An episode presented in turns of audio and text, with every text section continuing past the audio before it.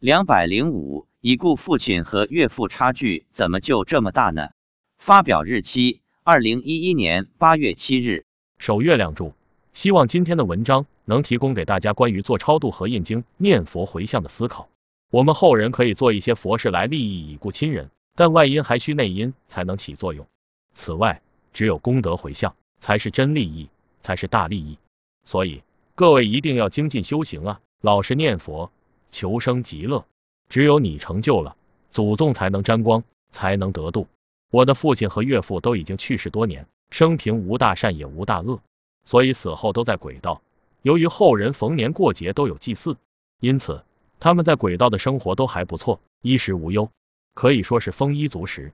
也正因为如此。才导致了他们对现实生活的满足。正所谓富贵修道难啊。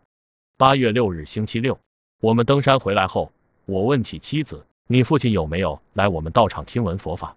他说：“没有。”我说：“他为什么不来听听？如果能来听法，以后就有机会往生极乐世界。”妻子说：“爷爷想带他去天上，他都不去。”我说：“为什么啊？”他说：“他觉得现在生活挺好的，所以不想去。”我问妻子，他能去天上吗？妻子说可以。自从学佛念佛后，我每天都把学佛念佛的功德特别回向给我的父亲和岳父。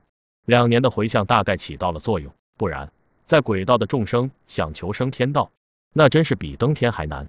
岳父去世前生活比较艰苦，没过上好日子，也许是现在的生活比他在世时的生活要好得多，所以很满足了。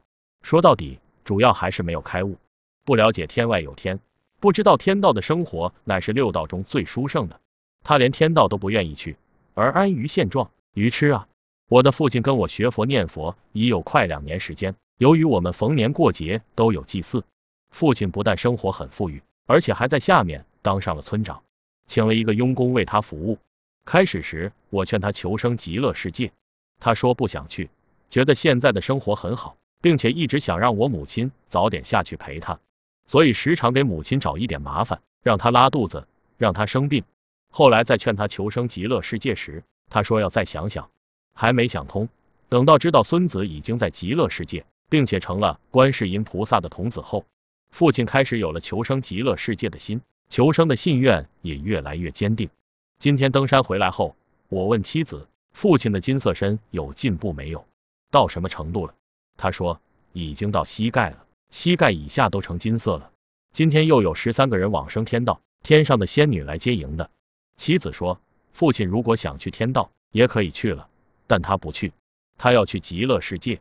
我听了很高兴，再次对他进行开示，说天上还有生死，寿命结束可能会堕落到地狱，只有极乐世界才是永恒，才是永生，才是万寿无疆。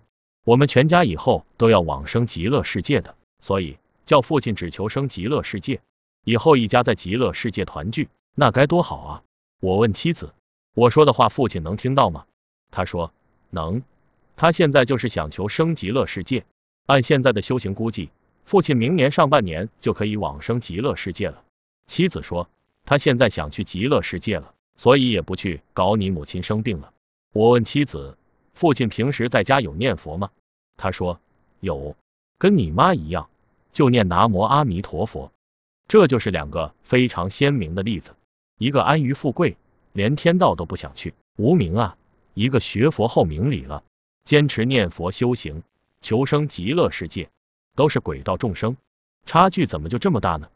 妻子说，昨天登山时，看到天上有很多很多的彩虹，满天空都是七彩的彩虹。我问他是什么意思，为什么有这么多彩虹？他说不知道。等下午在家时，他才知道，原来八月六日是农历七月七日，七夕节，所以才会有这么多彩虹。这彩虹就是传说中牛郎织女相会的天桥。昨天，匪仙一路跟着我们下山后，带了二十多人站在彩虹桥上升天去了。